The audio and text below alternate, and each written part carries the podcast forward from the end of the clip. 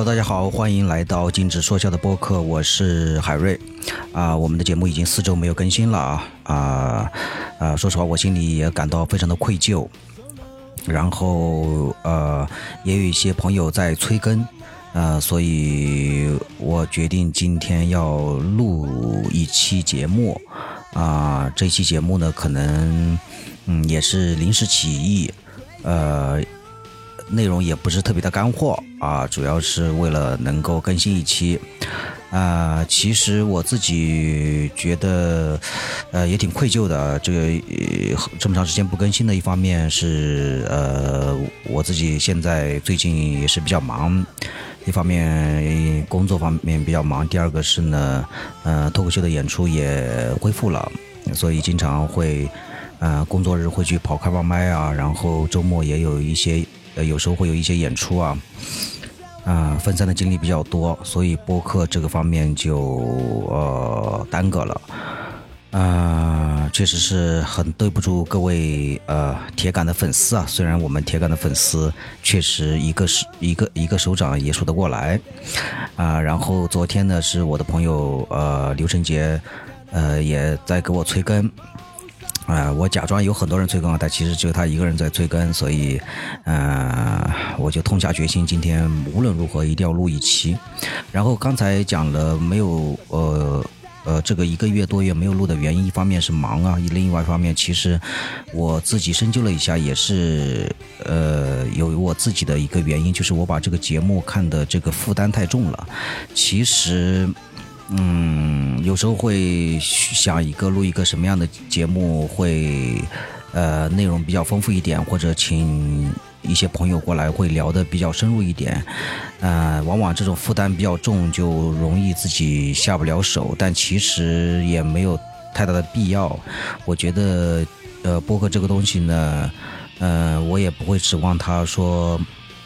能够给我带来很多的这个。呃成效吧，也不可能。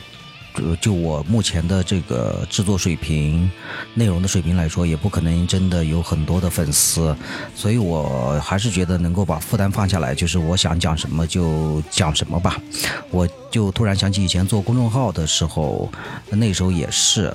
呃，比如说发一篇文章、发一篇推文，发现粉丝量没有增加很多。然后甚至还有一些掉粉，然后自己就有点垂头丧气，然后再加上，呃，做的内容啊、呃，好像有时候会发出来也没有多少人留言啊、点赞啊什么的，就会觉得好像，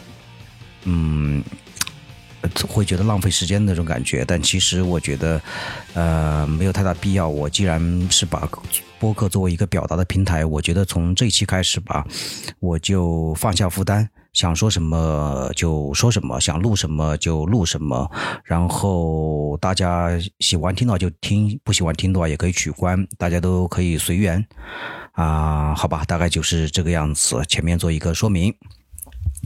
啊、然后接下来我这期节目呢，其实是想要，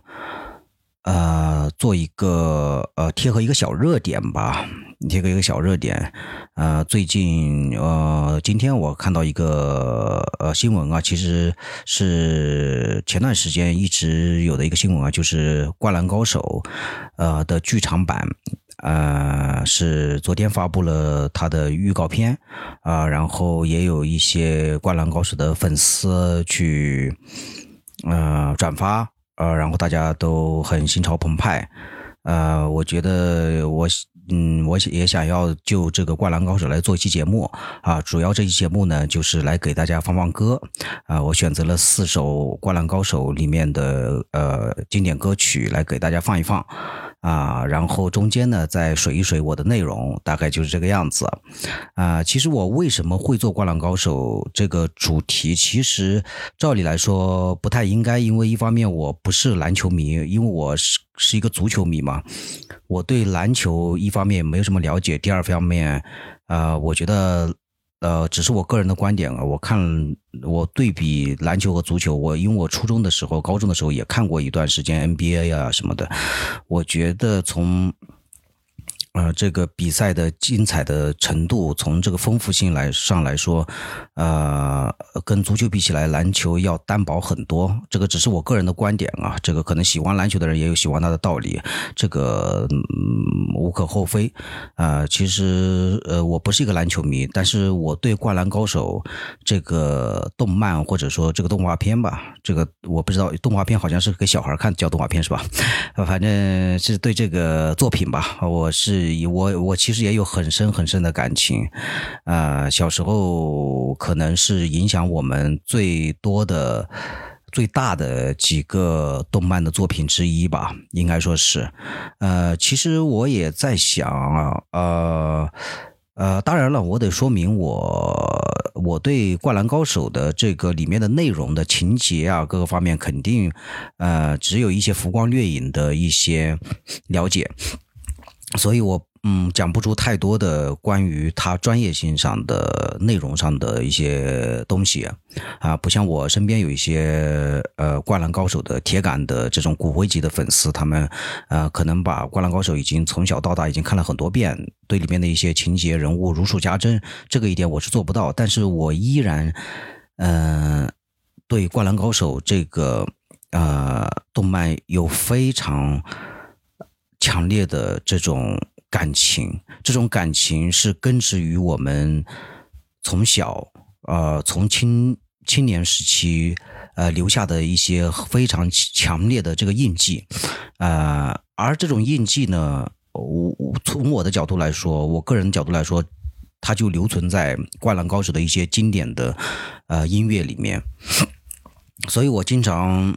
听到《灌篮高手》的音乐。呃，我相信很多人会跟我一样的感觉，特别是我们九零后和一些八零后，呃，青少年时期，呃，那时候《灌篮高手》大热的那段时间经历过来的人的话，应该会有同样的感觉，就是听到《灌篮高手》的音乐，就会有一种你说是热血沸腾也好，或者有一种对于青春的伤感，那种追忆的感觉特别的浓烈，我觉得。这一点是很多其他的，呃，我们小时候看的动漫是没有办法比较的，呃，因为我刚才说足球嘛，我就我就想起另外一个呃足球的动画片，是吧？我们小时候看的叫《足球小将》，啊，我们好像还有一个翻译叫《足球小子》，我看当时看的是叫《足球小子》。其实你要说的话，一个是足球，一个是篮球，也都是很经典的动漫，但是。我我这两个当然也都很喜欢，小时候也要呃追着看。但是我仔细想了一下，就是《灌篮高手》跟《足球小将》跟其他的一些动漫是完全不一样的感觉，因为你就把它和呃《足球小将》比起来比较起来来说的话，《足球小将》里面更多的就是一种呃小孩健健康向上、积极向上的一种竞技精神，或者说是一种拼搏精神。是只有单纯的这样的一点，但是《灌篮高手》除了，或者说《灌篮高手》在所谓的竞技精神这个方面没有太多的这种渲染，甚至里面的最终的结局他们是失败的，他们去打打打这全国比赛是是甚至是呃不是那么成功的。但是《灌篮高手》它的它的呃最大的特点吧，或者说给我们最最深刻的印记是它的它是一种。散发着青春荷尔蒙的那种十几岁的青少年的那种蓬勃的力量，同蓬勃的生命感，啊，这一点我觉得是他独到的一个地方。然后刚才片头曲，呃，我放的一首歌呢，就是呃啊，《灌篮高手》的片头曲，叫呃，好想大声说爱你。啊，这首片头曲当然都都很经典啊，一听起来就会，呃，大家就会那个画面，那个《灌篮高手》片头的那几个画面就会立刻闪现到脑子里面，这已经成为了我们很多人的一个记忆。其实我现在回头看，呃，听这首歌啊，我觉得首先这个名字我就让我有一种热泪盈眶的感觉，就好想大声说爱你。呃，就到我这个年纪啊，可能你真的你真的很难很难已经有那种。青春的感觉就是有好想大声说爱你，你你你爱着一个人，然后好想大声的、无所顾忌的把它说出来。我觉得这是一种极致的浪漫，这种浪漫已经消失很久了，或者说在生命当中都是转瞬即逝的那么一个青春的瞬间。所以光是这个名字就让我热泪盈眶。呃，然后想到这种片头曲，我就想起以前呃夏天的时候，呃光着膀子那时候暑假嘛，然后我记忆特别深刻的是那时候天气真的特别热，然后我们家隔壁有一个应该说是我的大哥吧，他应该那时候是上我不知道是初中还是高中了，我还是小学生，然后那时候《灌篮高手》就特别火，每天都看，呃，我记忆特别深的那个。记忆就是他光着膀子拿着一个篮球在对着墙面在打，在来回的拍，呃，因为当时农村里面嘛也没有那种呃也也没有那种篮筐，也没有那种篮球场旁呃就在家周围啊什么的也没有篮球场，呃就可能拿着一个篮球然后对着墙拍，呃那时候感觉。日子特别的漫长，就那种暑假真的很热很热。然后很热的时候，我我经常会觉得天特别热的时候啊，人的脑子会进入一种非常迷糊的状态。特别是那时候，你也没有手机，也上不了网，也不知道干什么。小时候小小小孩嘛，也不知道干什么，对这个世界的理解也很模糊，也很狭小。但是你就觉得灌篮看着灌篮高手的时候，你就觉得。那里面的那个世界非常的美好，呃，你就想去追求那里面的那种世界。呃，我之前看微博上看到过一句话，说我记不得原文了，大概意思就是说，人生只有一个夏天，然后一辈子都去回忆它，啊，大概是这样的一种感觉。所以听到这首歌就这样这样的一种感觉。所以接下来我们来呃，先播放这首歌，好想大声说爱你。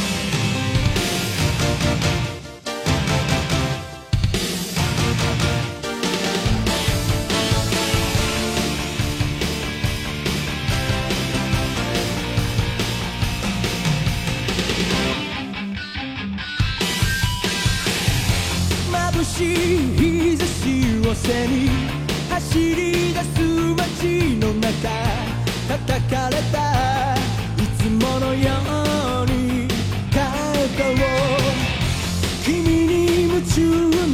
ことにわけなん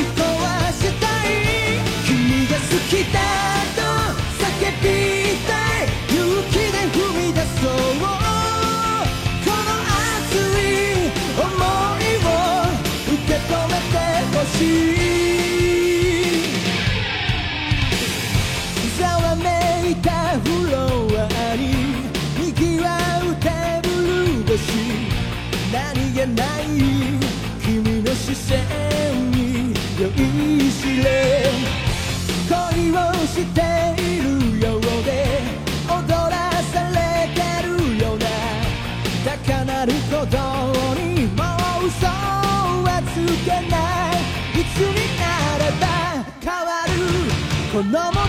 しい友情届けたい確かめたい。I take you away 君が好きだと叫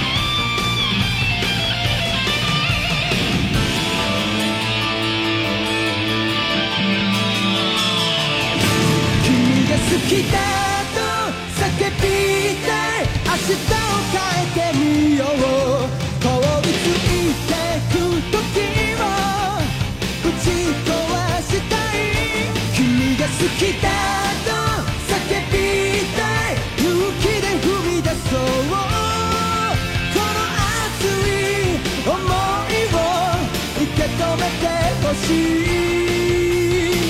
I wanna die for you 啊、这首歌因为是一个片头嘛，片头曲，然后片头曲的话，我印象最深刻的就是在那个操场上，在他们那个操场上，然后是呃赤木晴子 啊、是上了一个篮，然后之后呢就跟站在球场边的一排的这个男生一一的击掌庆祝，然后最后一个是樱木，然后他跟他的手跟樱木的手一个特写，两个人的手这样击掌碰撞在一起的时候，啊、闪出了一道这种这种这种这种阳光的那种闪光的。呃，那个那道光，就那个镜头是我在片头曲当中印象最深的一个镜头，啊、永远留在脑海里面。随着这种随着这首歌的这种音调，随着这个这首歌的旋律，永远印在我的脑海里面，啊、特别的美好啊，一想起来就特别的美好。啊，操！我要哭了，妈的！啊，大概就是这样，嗯，所以这是我呃放的第一首歌，啊、然后第二首歌呢，我想要播放一下呃片尾曲，片尾曲呃中文名叫《只凝视着你》，呃这首歌呢是一个女歌手唱的，女歌手叫大黑魔记，呃我在 B 站上也看过这个女歌手。唱的很多的现场版啊，真的非常的有感染力，非常有张力。然后在片尾曲的那个片段当中啊，呃，我记忆比较深刻的画面是那种深夜的街头，然后是呃在城市里面，然后那个红绿灯从红色变成蓝色，然后那个画面是相对静止的，会慢慢的移动，然后有一只篮球在地板上，就那种感觉，呃，给我印象特别深刻。我小时候看的时候，因为那时候小小我那时候上小学啊，可能呃，这里插一句啊，可能。听我们这期节目的人对《灌篮高手》的，如果对《灌篮灌篮高手》有感情的话，应该分为两批人。我觉得是一个是八零后，一个是九零后。零零后的话，可能就不会，就对这个应该是没有感觉了，因为他们也没，估计也也没有看过。呃，八零后呢，那时候呢是属于高中的时期，然后里面，呃，像一木啊、流川枫啊，他们他们这一帮人也是差不多高中的年纪，所以。呃，他们可能会有他们的那种嗯、呃感觉，然后我们九零后呢看的时候呢是小学，所以呃呃是我小学的那种感觉。我小时候呢是在农村里面嘛，那时候也没有太多的去城市里面，然后对于呃城市里面的那种想象，嗯、我现在想起来啊，最多的是来自于那种港片，港片里面有一些那种呃警匪片嘛，破案片，然后经常会什么。啊，什么 Yes Madam，什么 Yes Sir，那个那那那那种的，然后里面就是经常会有香港的那种很繁华的城市的那种街景，然后里面他们晚上是什么样的生活，大概是真是这样的一种想象。然后《灌篮高手》的这个片尾曲里面呢，就也给我提供了另外一种想象，就是在我也我那时候也不知道这是在一个什么样的地方，但是那种城市里面的夜景，然后这样的音乐响起来，啊、就有一种莫名的未知的那这种摩登现代的这种感觉留在了我的脑海里面。所以我们接下来播放这首《只凝视着你》。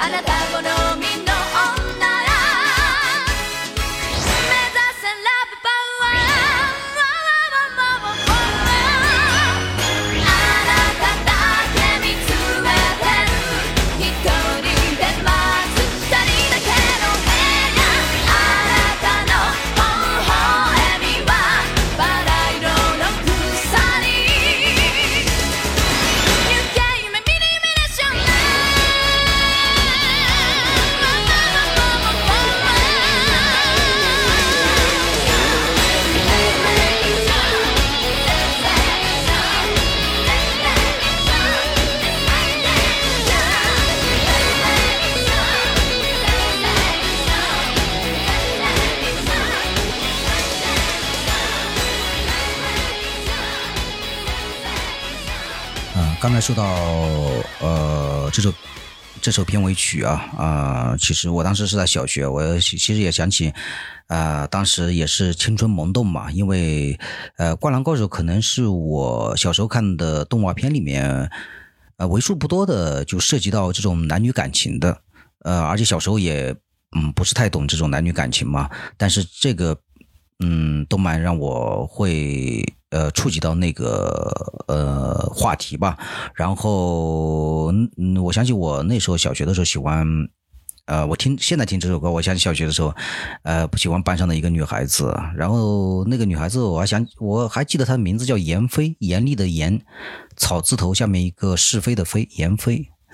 啊，当然现在不知道人家是在哪里了啊。那时候就特别喜欢一个，呃，胖嘟嘟的，有一点有一点胖嘟嘟的，但是很可爱。呃然后那个也他也不怎么笑，嗯、有时候会，比如说学校里面那时候清明节组织出去扫墓，啊、照理说扫墓应该是一个比较严肃、比较无聊的事情，但是我们那个时候小学一年一度最期待的就是清明节出去扫墓，因为扫墓那一天呢，学校会安排大巴，然后把呃全校的学生一辆一辆的拉到这个呃烈士的纪念纪念的这种地方，呃地点去去扫墓。所谓的扫墓呢，就是前半段是可能早上，比如说呃一两个小时是去什么扫墓祭奠，大概是这样的流程。然后呃下午呢就是踏青。一整个下午就踏青，所以我们那时候特别期待，每天每年啊最期待的学校里面啊最期待的就清明节，然后前一天晚上甚至高兴的开心的睡不着觉，会准备一些零食，呃带在身边，然后下午去吃。那时候也中午也不吃午饭，反正就是吃下午就吃零食，呃那时候就特别期盼。呃，清明节出去扫墓，然后那时候，哦，我喜欢那个女孩子呢。我记得那时候我也斗胆斗胆去把我的东西分给她吃，啊、当然那时候肯定没有想过想过什么表白这些，那是不可能的，嗯、那那那个是绝对不可能。但是心里面会那种青春萌动的那种感觉，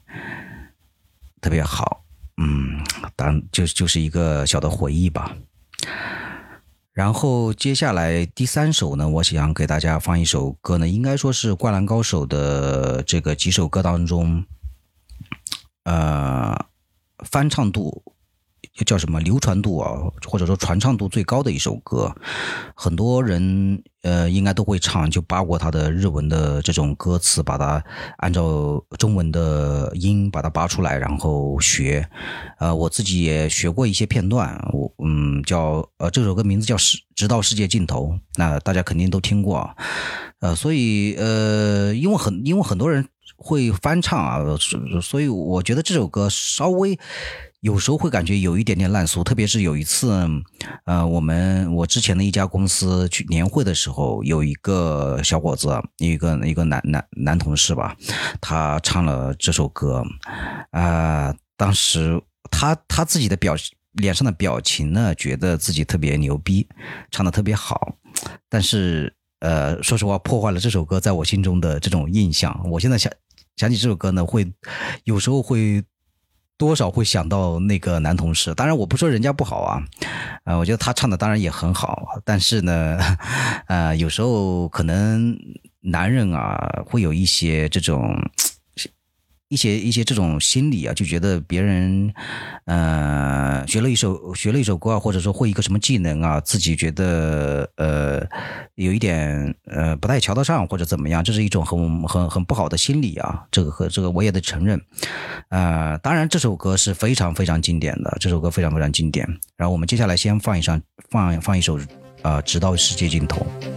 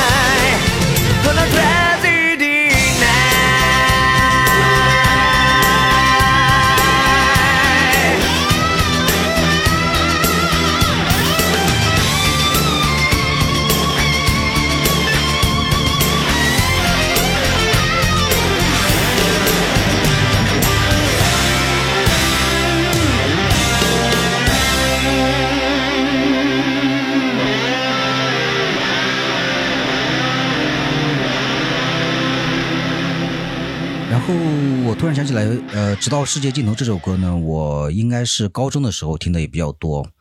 那时候每天在，嗯，其实那时候信息也是比较闭塞的啊。呃，你包括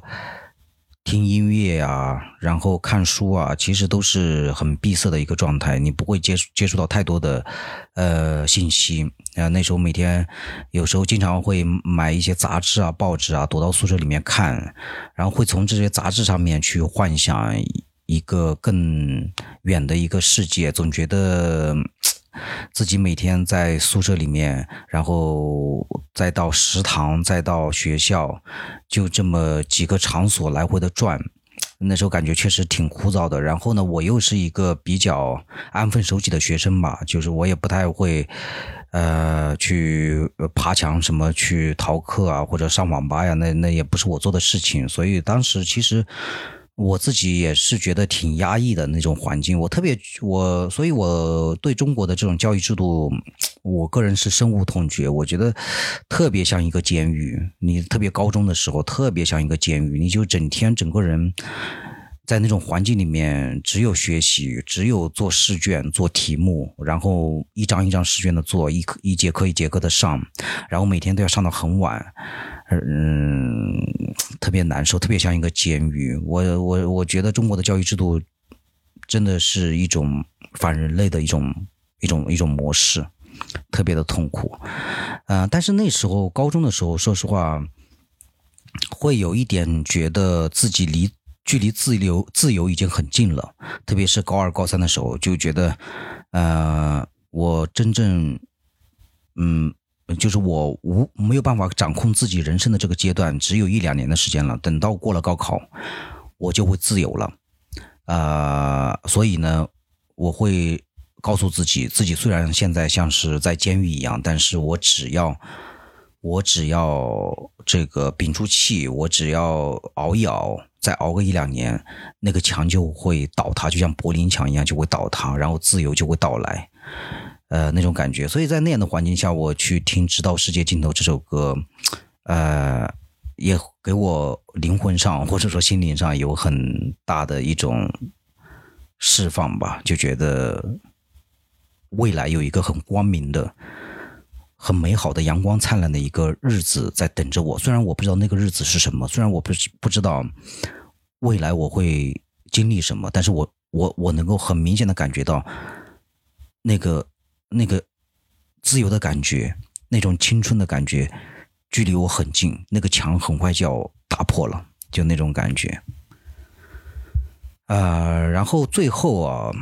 呃呃，其实我在《灌篮高手》这些音乐当中啊，呃，我我最喜欢的就是呃四首歌，除了上面放的三首之外，还有最后一首歌。然后在这四首歌歌当中呢，我最喜欢的就是我接下来最后要放的这首歌，它的呃中文名叫《捕捉闪耀的瞬间》。呃，这首歌是呃我也在 B 站上看过它的一个现场版。是由两个女孩子组成的一个双人组合。当然，现在我估计可能这个组合已经已经解散了吧，或者怎么样，一肯定年纪也很大了。这两个女生啊，啊、但是当时也是青春活泼阳光的啊、然后呃，这首歌也是我循环次数最多的一首歌，呃，而且是我现在最近近近近两年我听的特别多的一首歌。这首歌给我一个很强的生命的力量感。呃，因为说实话，我我我今年也三十出头了啊，我我当然我真的不想提这个，但是每次因为我要说下面的是呃这个这个感受，所以我必须要必须要说年龄。我越来越觉得啊，以前的很多美好的时光已经一去不复返了，越来越觉得人生就是一场直播。我不知道大家听我这个播客的人有没有这种感受？你如果年纪稍微大一点，就会有这种感受，就是你在可能年轻的时候，十八九岁或者二十二三岁的时候，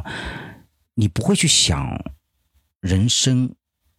有多长，你不会去想很多呃以后的事情，你因为你当时就活在当下。但是到了我这个年纪，我越来越觉得每一刻每一秒都在流逝，而人生就像就像是这一一分一秒的这种直播，而这个直播你没有办法回放，你没有办法做提前的安排，你有你也没有办法对任何的部分进行修复，你抓也抓不住，就是这个时间就。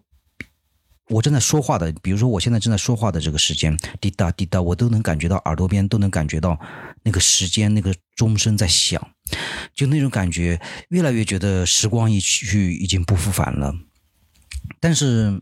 我在上下班的路上，当我觉得，